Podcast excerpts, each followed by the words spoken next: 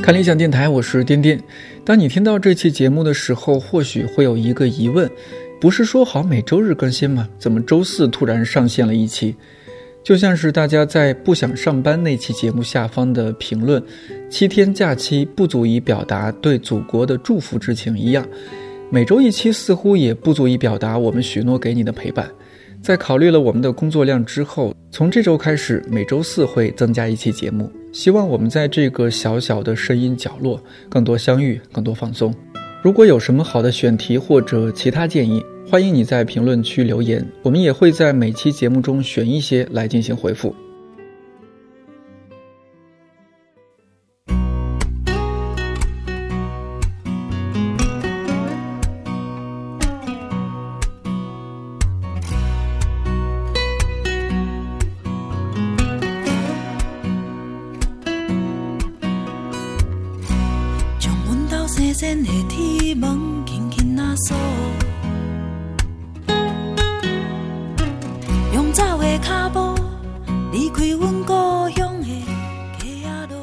正在听到的这首歌来自陈小霞，这个名字你也许很陌生，但我说另外一首和他相关的歌，你一定熟悉不过，那就是陈奕迅的《十年》。《十年》这首歌的作词是林夕，作曲正是唱片制作人，同时也是歌手的陈小霞。其实他也是这首歌的首唱，后来这首歌被 Eason 翻唱，收录在他2003年4月1号发行的专辑《黑白灰》当中，才让更多人听到这首歌。我第一次听到《十年》是二零零四年，那时候还在读高中，现在已经是二零一八年了。这十四年来，每次和朋友去 KTV，基本都会点这首歌，好像有一些特定的心情和回忆，必须要通过这首歌来表达。我特地留意了一下，在男生 KTV 点唱率最高的十首歌当中，《十年》高居榜首。十年之前，我不认识你。你不属于我，我们还是一样陪在一个陌生人左右，走过渐渐熟悉的街头。十年之后，我们是朋友，还可以问候，只是那种温柔再也找不到拥抱的理由。情人最后难免沦为朋友。前段时间有朋友喊我去 KTV，虽然其实是有时间的，但忽然有点犹豫，最后找一个理由就推掉了。因为从最近几次去 KTV 的感受来说，唱歌这件本来很快乐的事情，变得没有以前那么快乐了。比如当初总在一起唱歌的人很难聚齐了，很多新歌听过但还不会唱，唱到一半就让朋友开原声。还有就是你在唱歌的时候，其他人很多都在玩手机。当你唱完的时候，大家又很认真而不失礼貌的去起哄鼓掌，这就很尴尬了。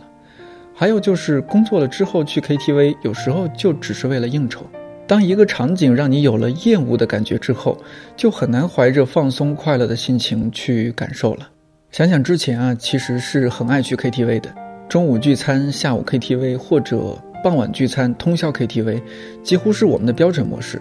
那个时候，大家常听的歌手和歌曲也没有差太多，只要有一个人唱，其他好几个人都可以跟着唱。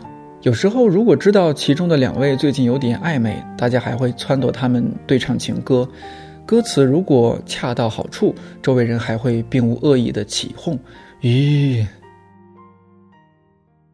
在屋顶唱着你的歌，在屋顶和我爱的人，让星星点缀成最。浪漫的夜晚，拥抱这时刻，这一分一秒，全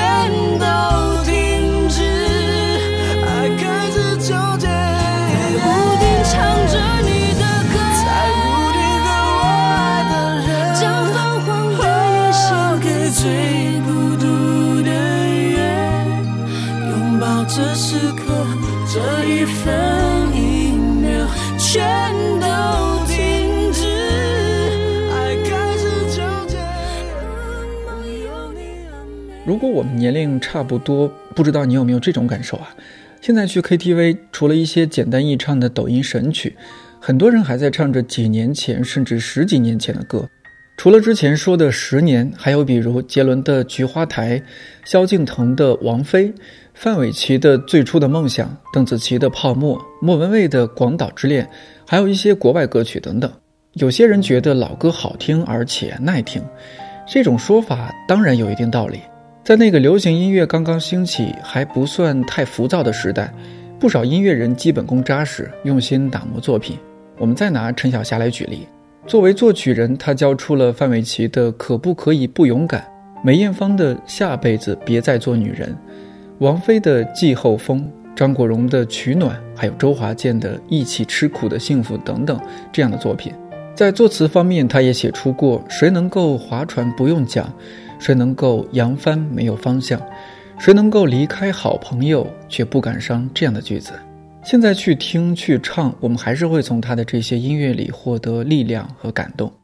我后来发现，歌词确实是有力量的。那比如说，他确实可以可以把一个音乐让人家认知，因为你音乐这个东西太看不见摸不着了，呃，它它它过后就没有了。就是，那可是现在我们做的大多数东西的歌词，你跟 Bob Dylan 比，或者跟崔健比，现在已经退化到。基本上是一个模子刻出来的那那一样的东西，基本可以拿机器写了哈。流行音乐的歌词嘛，就是你说的是，就是很差。现在你你你写一首歌，想求一个 好的歌词，简直难到，有时候等一个歌词等半年。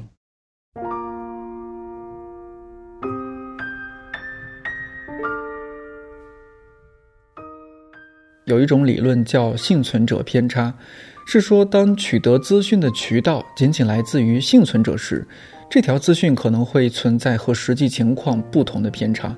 就拿音乐来说，我们现在经常唱的觉得好听的歌曲，其实是当年同时代的歌曲中极小的一部分，更多的歌曲被人遗忘在了角落。举个例子啊，杰伦2003年发行的专辑《叶惠美》当中，《东风破》这首歌，很多人都很熟悉。但是这张专辑中还有另一首歌叫《懦夫》，你还记得它的旋律和歌词吗？还有一点我不一定说的对，就当做一个参考吧。不管是儿时的伙伴还是读书时的同学，现在大家的生活好像都是更加割裂的，甚至即使同在一个班级、同在一个学院或者同在一个公司，爱看的书和视频、爱听的歌曲也是各不一样的。想象这样一个场景，在一次唱 K 的过程中。A 不由分说，上来就唱了一首信乐团的《死了都要爱》。B 说：“接下来给大家唱个英文歌曲吧，来了一首艾德希兰的《Shape of You》。”C 说：“英文歌曲我也会，来一首魔力红的《Payphone》。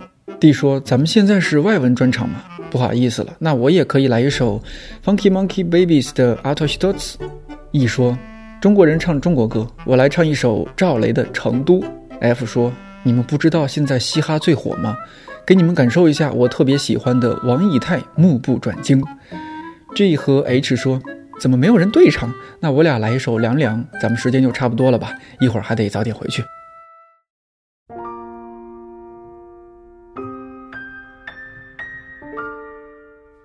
台湾音乐 DJ 马世芳曾经在一篇文章里也说到了关于所谓的一代不如一代的问题。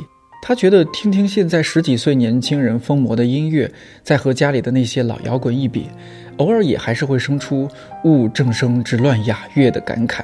但马芳老师是特别清醒的，除了幸存者偏差这种类似的解释，他认为前面世代那个文化养成的整体环境已经永远的消失了。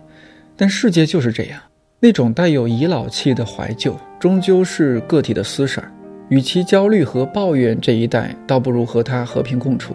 另一方面，各种音乐制作工具的兴起，让制作音乐的门槛相对降低不少。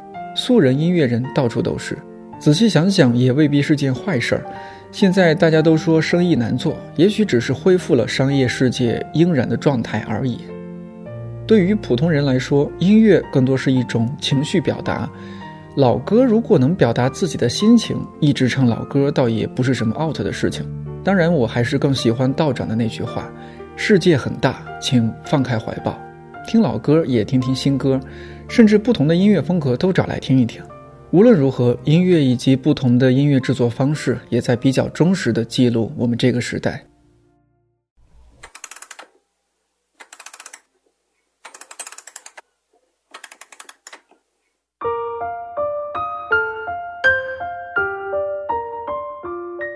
上期节目留言中，木易十三说，之前睡不着的时候都是听着道长的《一千零一夜》入睡的。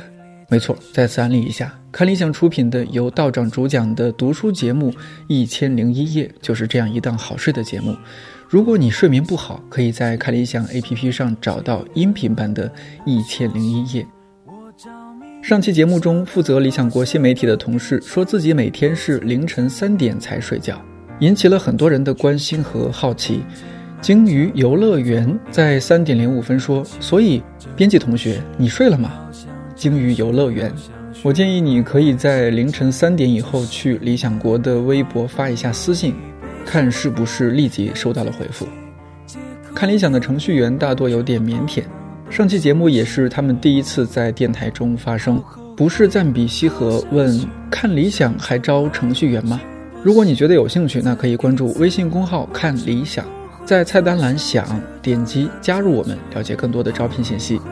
好相信谁把我搬回去，我愿意付出所有来换一个时光机。对不起，一不小心做了一期暴露年龄的节目，希望你听了觉得还算不错，没有浪费自己的时间。不忙的时候，也欢迎你在评论区和我留言互动。今天的节目彩蛋要先说明一下，来自某次在 KTV 唱歌的我们另一位主播 DY，希望这期节目他没有听到最后。看理想电台，我是颠颠，祝你早安、午安、晚安，我们下期再见。